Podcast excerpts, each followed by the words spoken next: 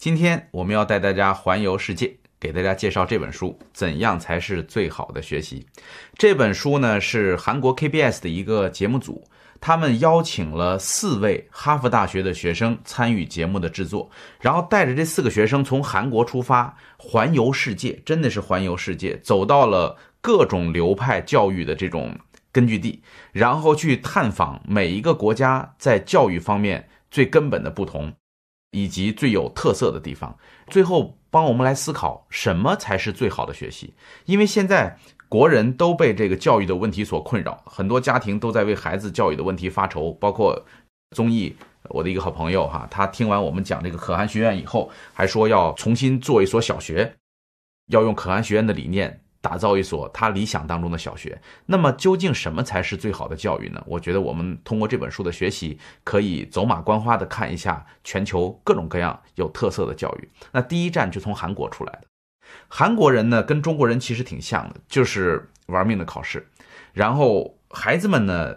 做的题目的那个难度，哈，这四个哈佛大学的学生跟那些中学生比了一下，发现中学生考试所做的题，这些哈佛大学的学生都不会。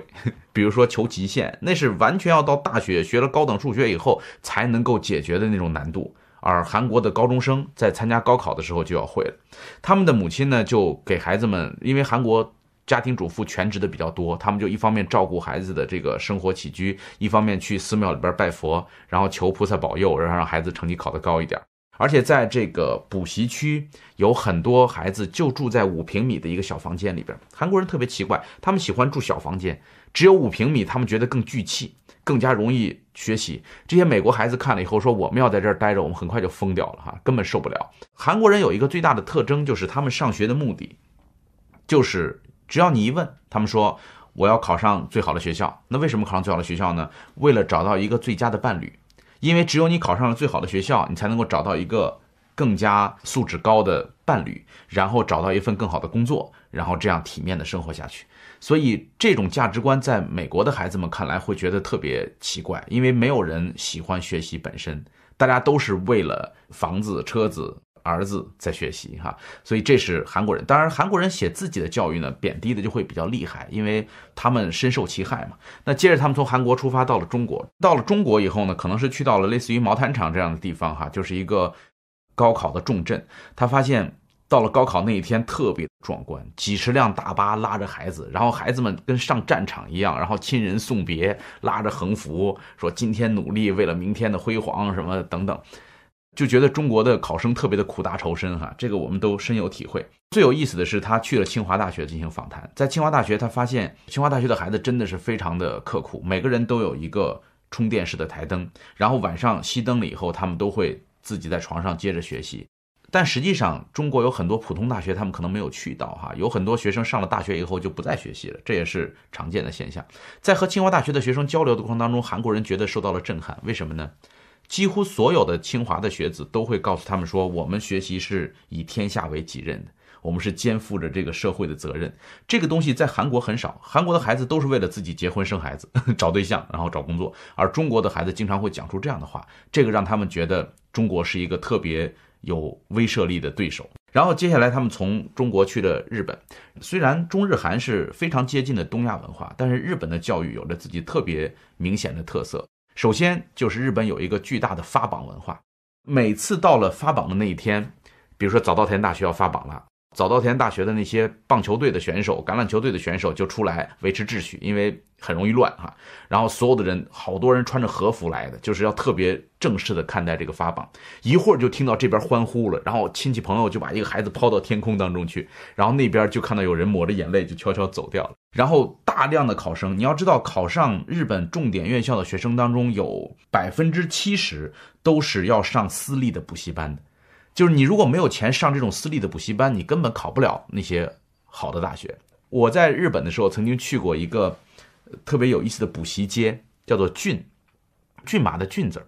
然后陪我的那个日本的教授就讲，这是日本最有名的补习班，就是在日本的市场占有率要远超过新东方在中国的这个影响力。那个补习街这边一条街全是学校，然后这边一条街全是卖吉他的。哎，很有意思，就为什么这两个街挨在一块儿呢？教授说，这很明确，就能考上大学的呢就往这边走，考不上大学呢就往那边走，就去玩音乐，就去就去这个弹吉他去了。然后日本的孩子从幼儿园开始择校，为什么呢？因为早稻田、东大这样的学校，他们会有这种私立的幼儿园，只要上了这个幼儿园，基本上不出意外的话，这个孩子可以一步一步的上到这几所好的学校里边去。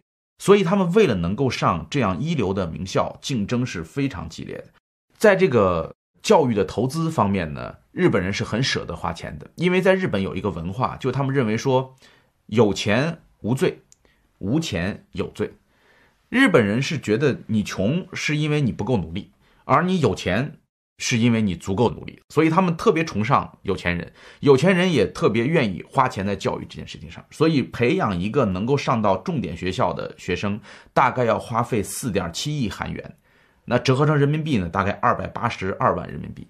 那如果上一个普通的大学，可能人民币只需要十八点六万元，所以这个差别还是挺大的。日本的孩子有一个特别大的特征，就是他们追求标准，而且要求自己不要出众。这个我在日本有明显的感受，就是日本大街上凡是穿着黑白灰颜色的，基本就是日本人；凡是穿着天蓝色、红色什么这种这这特别亮丽的颜色的，那基本就是游客。只有游客才会把自己打扮的跟别人不一样，而日本当地的人都是尽量的让自己变得跟别人一样。而且我们的导游就告诉我说，凡是那个车牌啊，这个。特别出众，什么四个八，什么四个九这种哈，就是日本的社团组织，就是所谓的黑社会。这些人喜欢比较拉风，把自己的车牌搞得非常吓人。而真正的日本主流人群都是希望那个数字不要容易被记住，都是喜欢把自己沉没在人群当中。所以日本的孩子特别追求相互依存。就比如说在日本的一个组织里边哈，这个下级会对上级。提出无理的要求，你是我的前辈，所以希望前辈能够为我做一件什么什么事儿。他一定要这样做，为什么呢？我只有提了这个无理的要求，你能够满足我，这才证明咱们是一体的。然后前辈对后辈也可以提无理的要求，也可以经常要求他你要干一个什么特别奇怪的事儿。只有这个无理的要求达到了满足以后，他们才觉得，哎，这个前辈跟后辈融为一体了。所以，在一个日本的学校里边，大家最追求的事情是整齐划一。是大家都通过考试，这个才重要，而不是谁比谁的成绩高多少。所以你知道，在早稻田和东京大学这样的学校里边，大家应付考试的时候，是全班同时应付考试，就是班上的同学会互相划分，你们几个负责数学，你们几个负责物理，你们几个负责语文，你们几个负责这个化学，对吧？然后这几个负责这几门课程的人呢，就会把笔记做的特别详细。你知道考上东大的孩子的笔记是可以拿来卖钱的，每年都会有这些笔记拿出来拍卖，然后就有很多人去买他们的笔记，因为日本人记笔记那真的是匠人精神，知道吧？就是日本三百年前的一个小旅馆的记事本，到现在都保存的完好，你可以查到三百年前所发生的这里边的每一件事情。所以为什么日本的史学家特别多，就是因为日本人特别善于保存资料。特别善于把笔记记得很细，而这些孩子们，我们就负责复习语文了哈，然后你们就负责复习数学，结束之后再把笔记互换，然后大家都看对方替全班记的笔记，然后去考试，这就是他们的文化。所以日本人记笔记这一点是特别有意思。然后到了日本的大学里边，最有趣的现象就是，日本的大学拥有全世界最丰富的社团组织。你像我们能够想象的社团，对吧？日本人打棒球吧。搞诗歌呀，什么旅行啊，对吧？学武术啊，这都没问题，这都是很正常的社团。在日本的社团里边，除了这些我们能够想象得到的社团之外，还有什么呢？比如说折纸的社团，整个社团的人就研究折纸艺术啊，这还不算怪。海鲜面评价社团，就这群孩子在一块就研究怎么评价海鲜面，哪种海鲜面更好吃啊？然后更好笑的是打雪仗社团。打雪仗社团研究什么呢？研究如何在不下雪的时候打雪仗，并且制定了非常充分的规则、游戏比赛、段位什么乱七八糟的。还有日本笑话社团，专门研究专属于日本的这种日本笑话等等。所以，总之，在日本的这个大学里边的社团文化是非常丰富的。不过，日本的孩子有一点好处在哪儿呢？就是如果你考不上大学，你在这个社会上也依然可以。很有尊严的生活。为什么呢？因为日本人特别尊重那些把一些小事儿做得很好的人。想要收听更多付费节目，请加微信六九九二五零知识众筹群，期待您的加入。而且家族里的长子往往是要义无反顾的来继承祖业的。比如说，你们家祖上是开一个海鲜店的，那你就打理这个水产。然后这个长子呢，一般就要在家里边好好打理这个水产，可能就是几百年。所以我们讲匠人精神的时候，你会听到那个数字哈，有上千年的企业，有很多个几百年的企业。所以日本的这种传承的秩序保持的特别好。所以这些孩子就算考不上大学，他可以成为一个伟大的工匠，他可以成为寿司之神，他可以成为秋山立辉等等，对吧？所以这也给孩子们提供了一个。更广阔的空间。总之呢，在日本想要考上一个好的学校，也真的是挺不容易的一件事儿哈。好了，然后我们从日本出发，现在飞到了印度。如果你看过《三傻勇闯宝莱坞》，你就知道印度的高考有多么残酷啊！很多印度的孩子在高考的时候熬不住就自杀了，因为在印度这一章哈，它的标题叫做“世界上最难的考试”。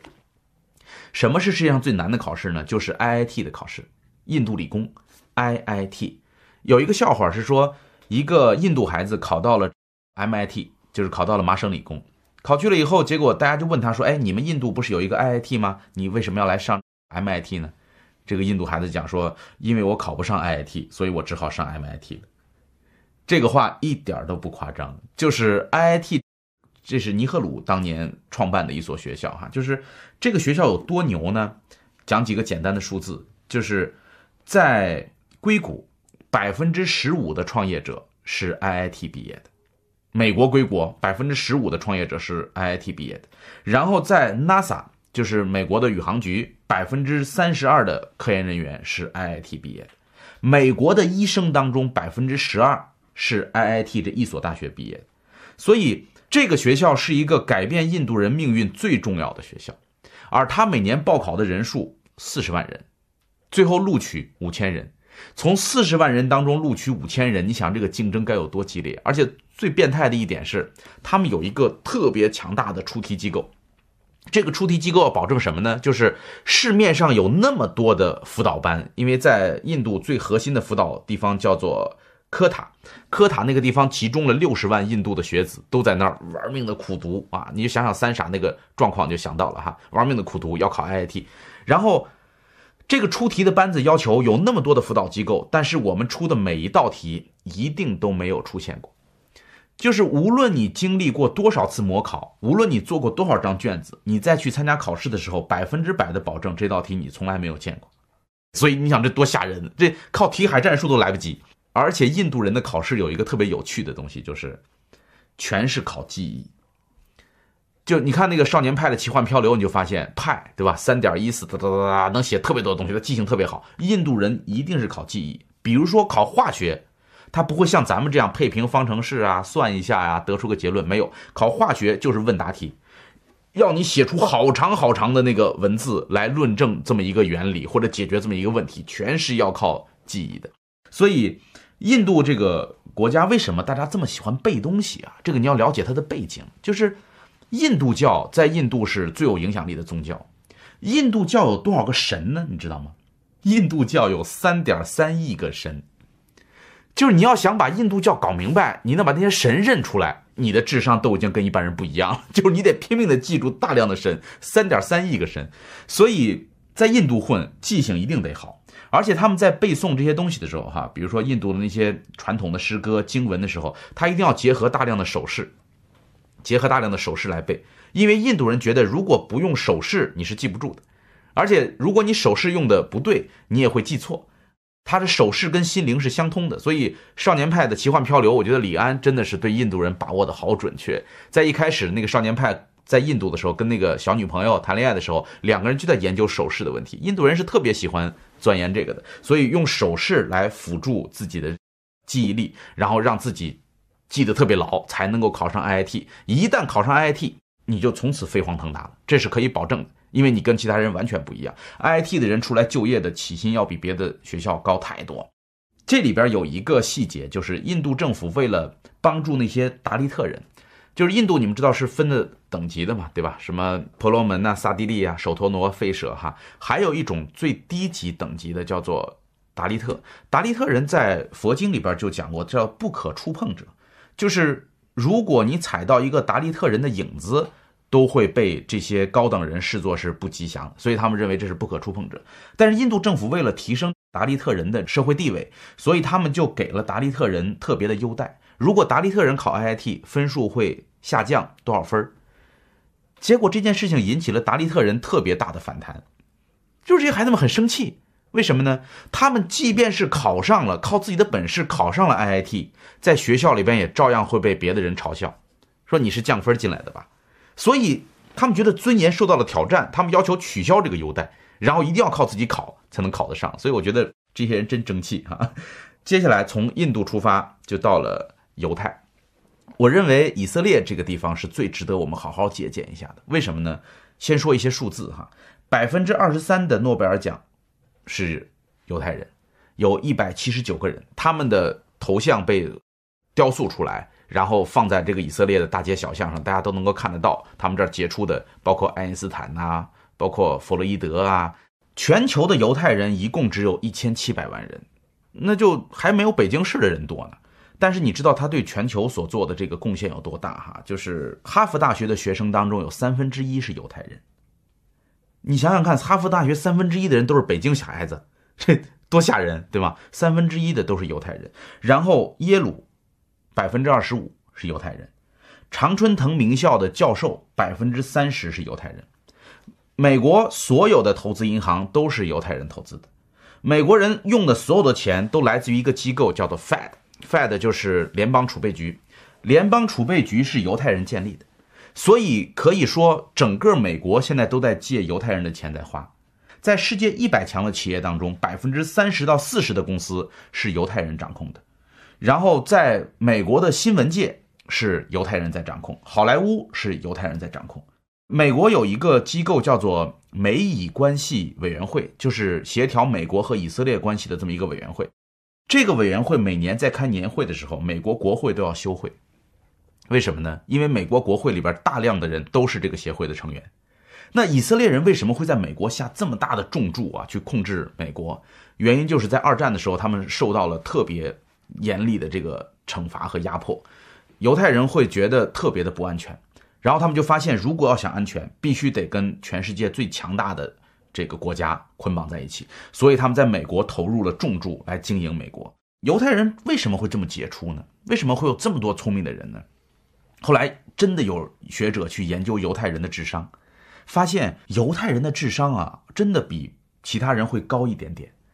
但是这个研究结果犹太人不承认，为什么？因为这是人种论。犹太人认为说我们的人种跟别的人种没有任何差别，然后我们就是因为自己爱学习、勤奋。事实上，就是差这么一点点的智商，也真的没法决定这个人真的就成功，因为人和人之间智商的差别是完全可以忽略不计的，成功与否跟智商关系不大。那么，犹太人最重要的成功的秘诀在于他们热衷教育。为什么他们热衷教育呢？你们知道耶路撒冷有一道墙叫哭墙，对吧？那个哭墙的历史是怎么来的呢？就是当年耶稣诞生的时候，然后希律王。为了不让耶稣将来颠覆他的政权，就要杀掉这个城里所有的孩子，然后引发了犹太人的不满，然后开始互相暴动。然后这时候罗马士兵呢进入这个耶路撒冷城，进来之后就屠杀了大量的犹太人。然后那个墙一到晚上就会哭泣，流下眼泪来，所以就成为了犹太人的这个哭墙。他们每次去那儿就趴在墙上要要哭一会儿哈。你知道在哭墙的旁边，很多人去哭的时候都会放上一张桌子。哭完之后，大家坐在那个桌子上，开始辩论经文，开始辩论关于这个宗教的很多的议题。犹太教和基督教是有着根本的区别的，就在于犹太教并不承认耶稣是救世主，上帝是一样的，但是上帝呢是把这个启示给到了耶稣和摩西，而这个犹太教呢更加承认的是摩西五诫，这就是犹太教和。基督教一个最根本的分歧，也就是基督教为什么一直不喜欢犹太人的原因，因为他们认为是犹太人出卖了耶稣。但事实上，犹太人自己解释说，耶稣的死跟犹太人没有任何的关系。所以这个仇恨从那个时候两千多年前就一直延续到今天。因此，犹太人在整个人类发展的历史上无数次遭到了洗劫。就比如说十字军东征，十字军东征的目的根本不是为了去杀犹太人，他的目的是为了说伊斯兰教在。东方开始崛起，然后迫害了东方的基督教的兄弟，所以教皇号召说：“走吧，咱们一块儿为了宗教，我们去十字军东征。”结果到了耶路撒冷以后，这些人进了城，首先没有去针对他们的敌人，而是先杀犹太人。你说犹太人倒霉不倒霉？他们杀了大量的犹太人，然后血流成河，这就是双方仇恨的这个种子。然后一直到二战的时候，希特勒为什么会针对犹太人下这样的毒手，也是因为。借助了长久以来的这个怨恨，在奥斯汀集中营的门口竟然挂着一个标语，叫做“不劳动者不得食”。那这个标语是针对谁的呢？就是针对犹太人。为什么呢？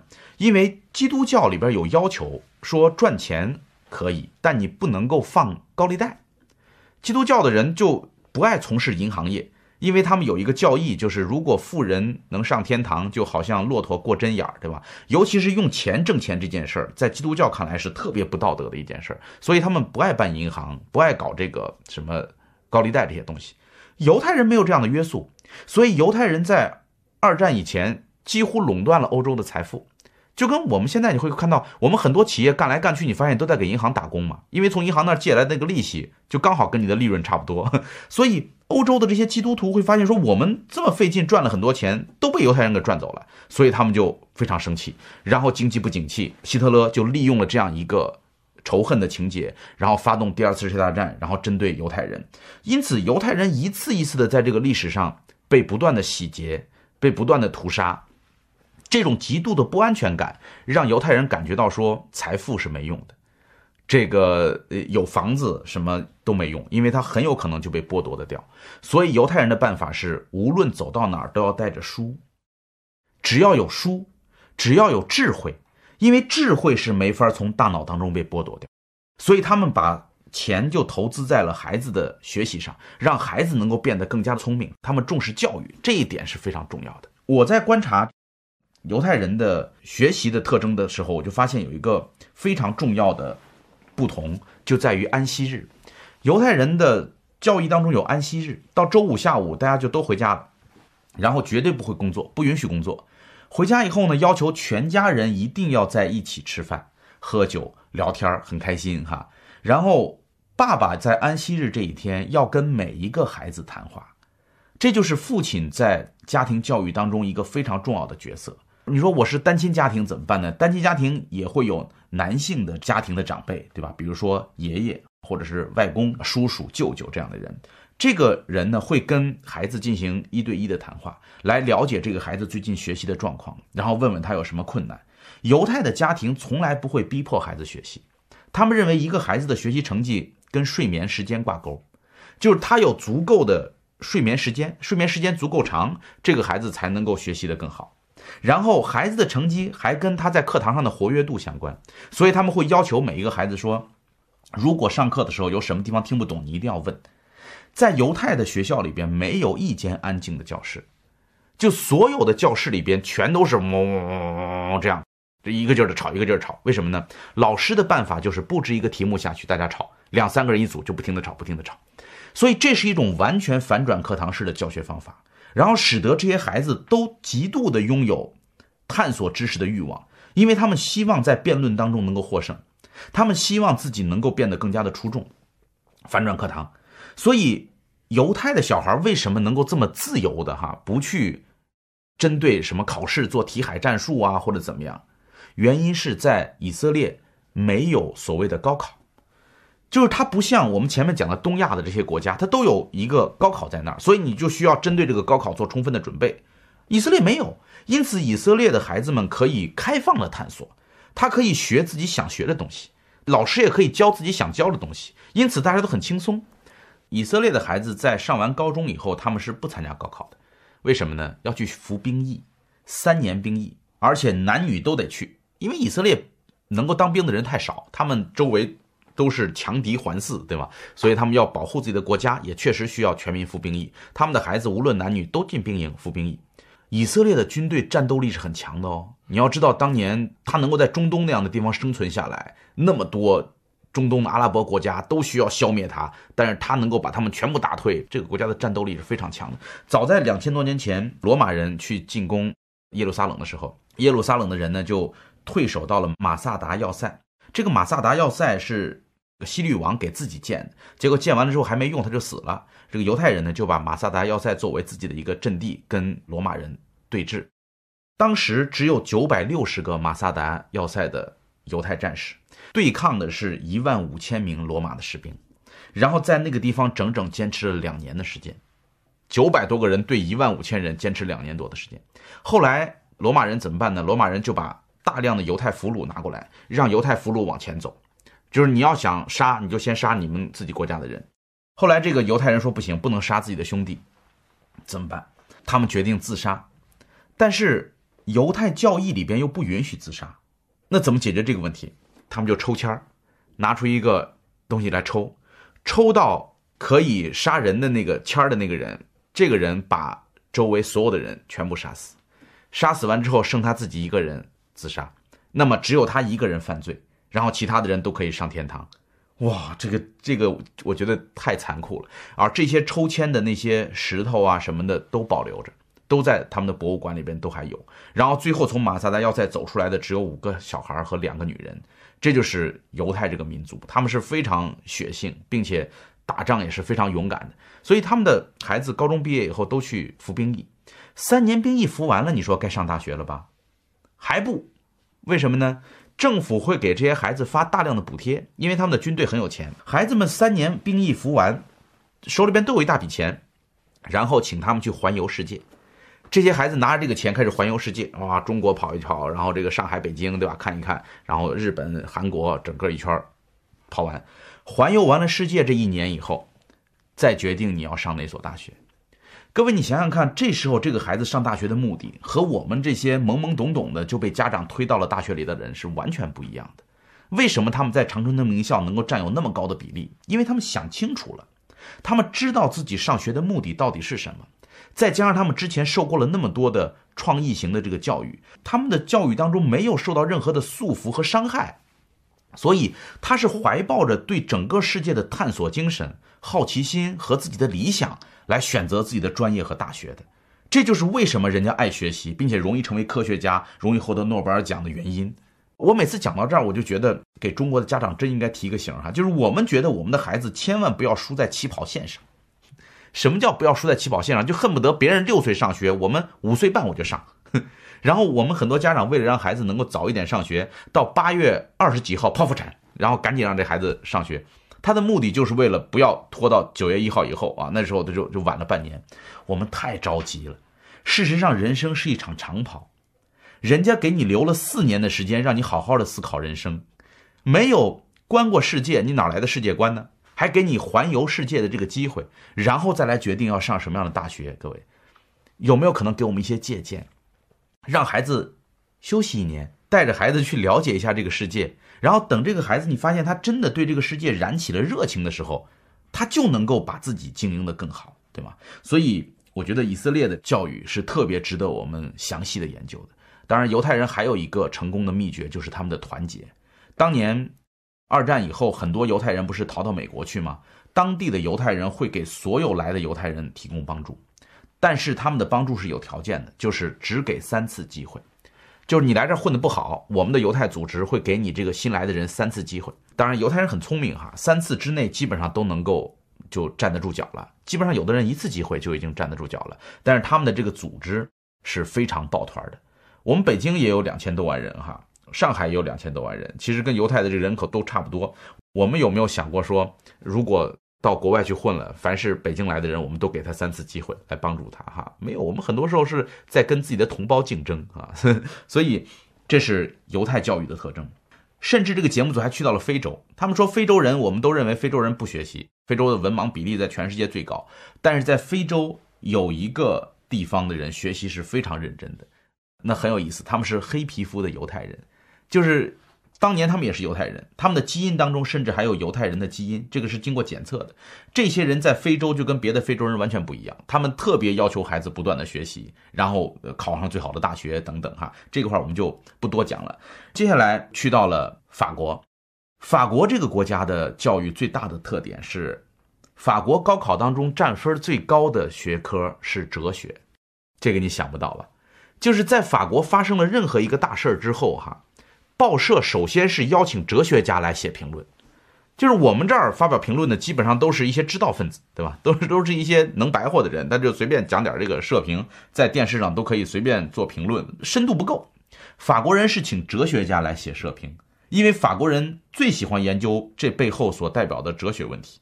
然后在法国的高考当中啊，就是他们在选择法国这些能不能上到所谓最好的这些学校里边的时候，他们问什么问题呢？比如说。我们可以否定非常明确的内容吗？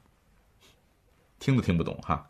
可以划定正常与不正常事物的界限吗？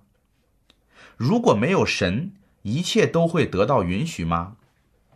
有没有与事实相反的真相？这就是他们的高考题目，这是纯哲学的范畴。所以法国的小孩在平常下了课以后，他们骑着自行车会飞奔到一个咖啡馆。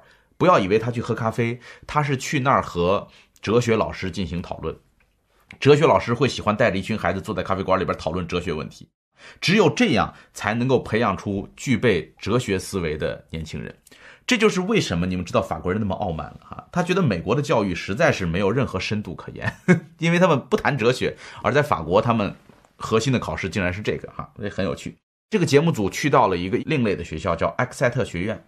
埃克塞特学院是扎克伯格的母校，扎克伯格高中就在那儿上。这个学院呢，有一个特别有意思的教学方法，叫做哈克尼斯圆桌。一九三一年的时候，一个老石油大亨叫哈克尼斯，他来到这个埃克塞特学校，他说：“我可以给你们捐很多的钱，但是条件是什么呢？你们必须给我发明一种新的教学方式。我觉得现在的教育糟透了。”这个特别像我们现在的企业家哈，我们现在也应该有企业家做这样的事情，拿着钱说，你看咱们现在很多企业家在学校里边捐楼捐什么哈，他都不是为了教育，他是为了能够把自己的名字写在那个大楼上，他是为了能够品牌宣传。但是像哈克尼斯这种办法呢，他既让自己千古留名，同时还推动了教育的进步。他的要求不是盖一幢大楼，他的要求是我给你钱，但是你得给我创造一种新的教学方法。所以在埃克塞特学院，他们就做了这个圆桌，所有的课程都是在圆桌上进行的。这一个圆桌基本上十二个孩子，包括音乐、包括美术、包括数学这些课程，全都是在圆桌上进行教育。圆桌教育的好处就是人人都可以发言，每个人都可以参与讨论。所以老师在上课的时候，基本上不会做更多的内容性的说明，而是要求学员做报告，并且相互辩论。相互探讨问题，用这样的方法培养出了大量的名校的学生。就是这种反转式教学的方法，其实并不影响这些孩子能够成为一个学习成绩很好的，像扎克伯格这样能够考上哈佛大学的人，对吧？这点并不矛盾。所以在教育里面有特别多可以探索的东西。因此，我希望大家可以考虑一下哈，有没有可能在我们的学校或者在我们线下活动的时候，我们做一个哈克尼斯圆桌，大家在圆桌上一块来讨论问题。然后，从美国去了英国，在英国呢，最典型的学校就是牛津大学。我在这儿要预告一下哈，就是我最近看了一本牛津大学的教授写的书，我觉得相当震撼，一本历史书叫《丝绸之路》。这本书看完之后，你才能够知道说，整个世界原来是这么来的。就整个世界除了丝绸之路的两端，除了我们中国和那边的波斯帝国之外，剩下的国家大部分都是在丝绸之路的贸易过程当中诞生的。这就是整个这个世界形成格局的一个过程，特别令人心潮澎湃。所以牛津真的是一个了不起的地方哈。回头我们会讲这本书。这个牛津大学的教育最典型的特征是一对一的导师制。你想多奢侈啊？从本科生开始就是一对一的导师制，大一大二的时候是一对二，就是一个导师带两个学生。到了大三就变成一对一。学校里边也有公开的讲座，但是你会发现很多学生不去上这些公开的讲座，为什么呢？因为他们觉得，凡是在讲座当中能够听到的东西，我在谷歌上都能够搜得到。我自己学一下，我都能够看得到。我看到这个，我就觉得精英真可怕。这就是精英，就是真正精英的孩子，根本不需要你教他，你只要让他知道自己是个精英，给他一个方向，他就去学了，他就能够学得很好。我就觉得毛主席当年在北京大学图书馆当管理员的时候，我相信他没有浪费自己的时间，因为他认为自己对这个国家有责任感，所以他就会大量的学习。所以牛津的这些孩子们呢，不愿意参加那些大型的课程，但是他们特别谨小慎微的对待跟教授的谈话，因为教授太强了，每一个教授都是这个领域里边国际顶级的专家，然后他们亲自带这些本科生，他们的办法是先布置一个题目，二话不说把论文给我写了，三天之内完成一篇论文，完成论文之后拿着论文来见教授，然后教授就开始盘问你，就针对这个论文的内容开始不断的盘问你。每次都问的这些学生叫汗如雨下，这就是牛津的教学方法。所以每一个学生为了能够对待这些教授的这种高水平的盘问，都会做认真细致的准备，所以他们能够培养出很多的科学家，对吧？这个这个名单也是特别长的。除了大量的科学家之外，哈，他们还有二十六位首相，培养出来二十六位首相，四十七位诺贝尔奖得主，以及十九位国家元首。